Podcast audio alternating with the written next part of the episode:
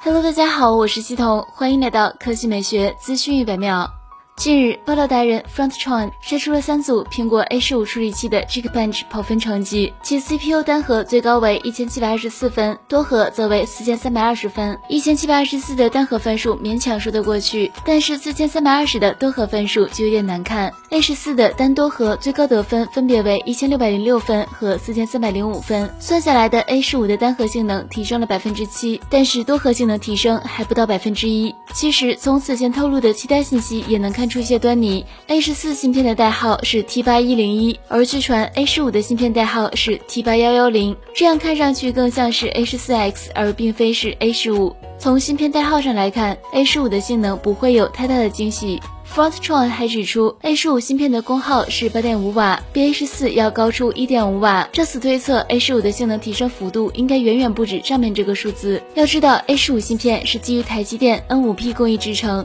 对比第一代五纳米制程工艺，性能可提升百分之七，功耗则进一步减少了百分之十五。好在这款芯片目前还处于测试阶段，其整体性能调教仍然有提升的空间。